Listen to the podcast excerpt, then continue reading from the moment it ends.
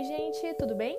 Meu nome é Eduarda, eu sou estudante de psicologia da Universidade Unicinos em São Leopoldo, aqui no Rio Grande do Sul. E hoje, então, nós vamos dar continuidade ao assunto que nós começamos a conversar na semana passada, sobre as crenças disfuncionais, né? As crenças limitantes.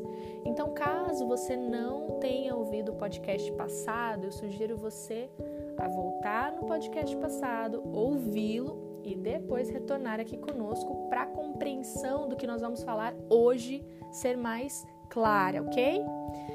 Show de bola! Então, quem continuou, vamos só relembrar um pouquinho sobre o que são as crenças. As crenças, então, é um, é um, conjunto de entendimentos básicos sobre o que eu acredito de mim mesmo, sobre o mundo, sobre o futuro. E elas começam a enraizar em nós lá na infância, através do comportamento dos nossos pais, familiares e ao longo da vida, a partir das experiências de vida, dos comportamentos da sociedade, do ambiente que nós estamos inseridos, né? Então, as crenças disfuncionais, elas não estão somente associadas ao que eu acredito de mim mesmo, tá? Assim como eu falei aqui, é sobre o que eu acredito do mundo, é sobre o que eu acredito das pessoas, ok? Então, para começar esse processo de quebrar essas crenças, é muito importante nós conseguirmos identificar qual que é a nossa crença tá? Porque as crenças elas começam a, a crescer e enraizar em nós através das nossas experiências de vida. Então, eu tenho uma experiência de vida, você tem uma experiência de vida, cada um tem uma experiência diferente.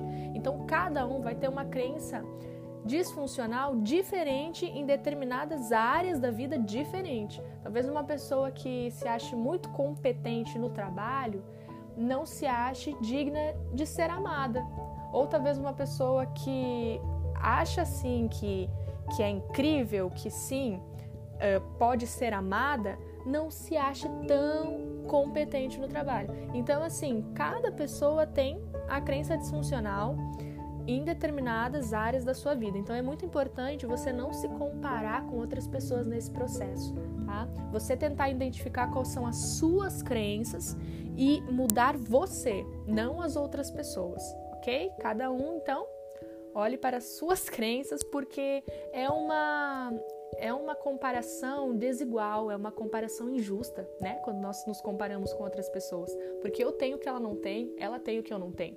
Então, é totalmente desigual e injusto, ok? Então, como identificar essas crenças? Primeiro, você precisa entender o que você pensa sobre as coisas. Então, vamos começar um exercício rapidinho. O que você acha de você mesmo?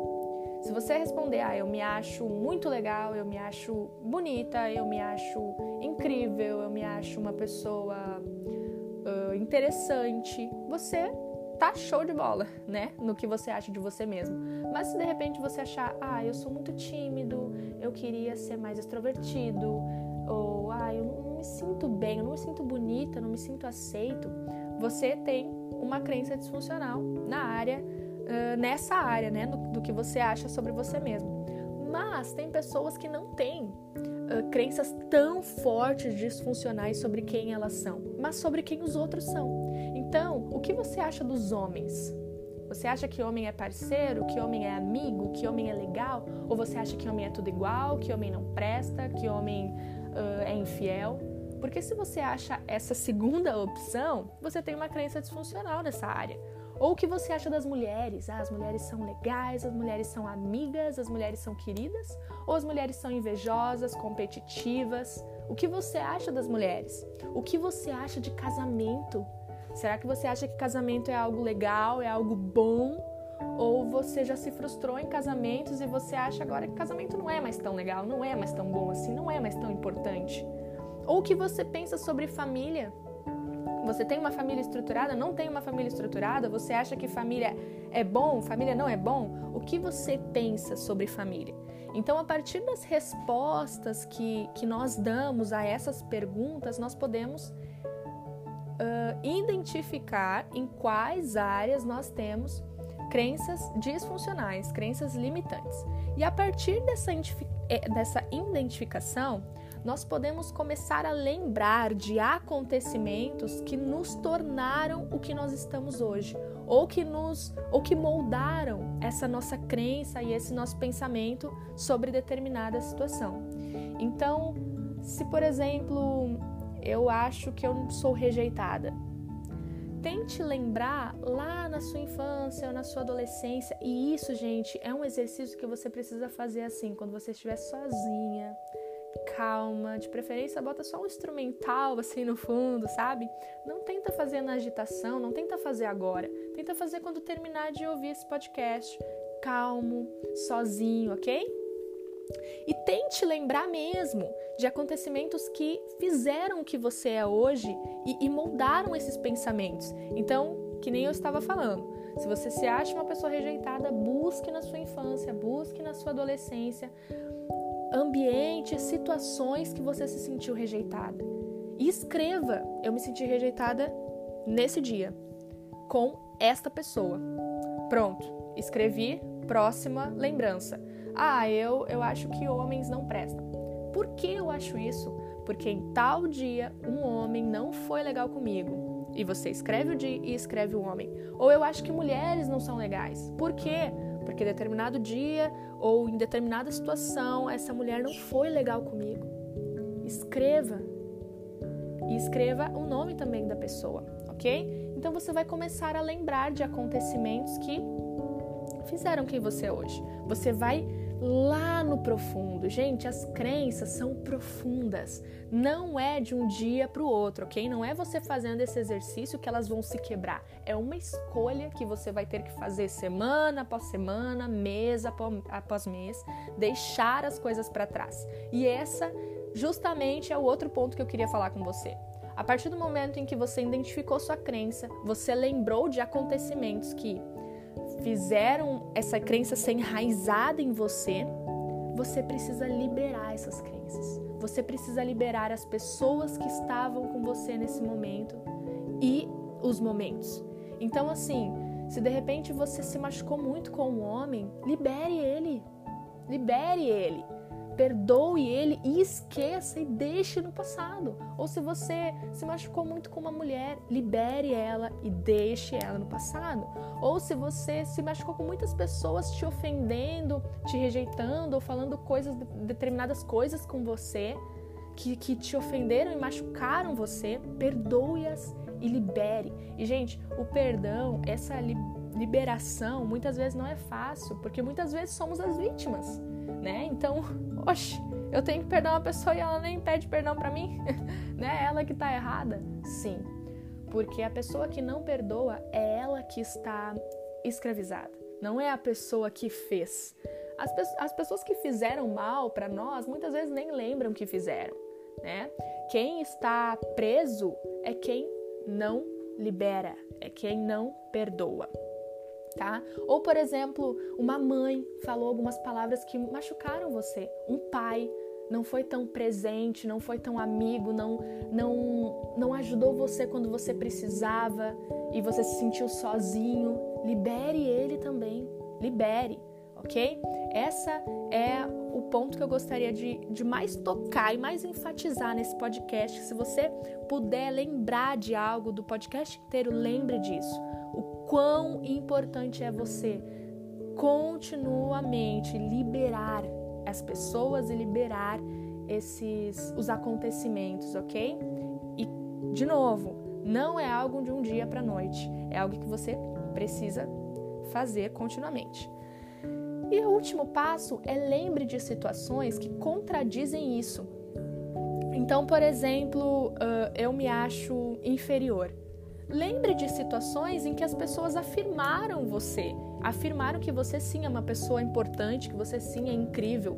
Ou, ah, eu tenho problemas com a minha mãe porque ela me tratou mal, ela me rejeitou. Lembre de momentos em que ela te ajudou e que ela te abraçou, em que ela, algum momento, com certeza, ela ajudou você. Ou uh, eu tenho problemas com homens, mas lembre de homens que foram legais com você. Ou eu tenho problema com mulheres, lembre de mulheres que foram legais com você. Porque os nossos olhos, eles veem e eles confirmam as nossas crenças. Então, é muito comum nós buscarmos coisas e buscarmos situações que vão confirmar aquilo que nós acreditamos? Então, eu acredito que todo homem não é bom, que toda mulher não é bom, não é boa, né? Uh, eu vou me deparar com pessoas que de fato não vão ser pessoas com caráter incrível e eu vou ficar afirmando, é realmente todo homem não é bom, é realmente toda mulher não é boa, né? Porque os nossos olhos eles procuram confirmar as nossas crenças. Então, quebre elas e busque coisas que contradizem, vá realmente na contramão, que contradizem essa sua crença. E o último passo, assim, nós precisamos querer, ok? Não adianta uh, nós entendermos que temos sim crenças que nos limitam de ir, de ir mais fundo, de ir mais longe, crenças, crenças que nos limitam de ter muitas vezes relacionamentos incríveis, relacionamentos saudáveis, de confiar nas pessoas, de ser amigas das pessoas. É muito importante que nós não fiquemos apenas em eu sei que tenho essa crença, mas de fato querer mudar. Porque se você só a, apenas identificar ela e não fazer nada com ela, ela continua ali e ela vai continuar te paralisando em muitos momentos da sua vida. E, e não tem ninguém que pode quebrar elas a não ser você mesmo, porque são coisas da sua vida. É lá no início que eu falei, lembra? Cada um tem uma experiência, cada um tem foi criado de um jeito. Eu não tenho como quebrar para você algo que você estava presente, algo que aconteceu na sua vida, né? Então, cada um de nós uh, precisa quebrar as suas próprias crenças, entendendo que elas estão nos limitando, né? O medo, ele é muito bom. O medo, ela, ele é uma autodefesa do corpo. Então, se por exemplo eu levei um choque, o medo vai fazer com que eu não bote a minha mão na tomada, né, enfim, para levar um choque de novo. Mas o medo, ele para de ser nosso amigo quando ele nos paralisa.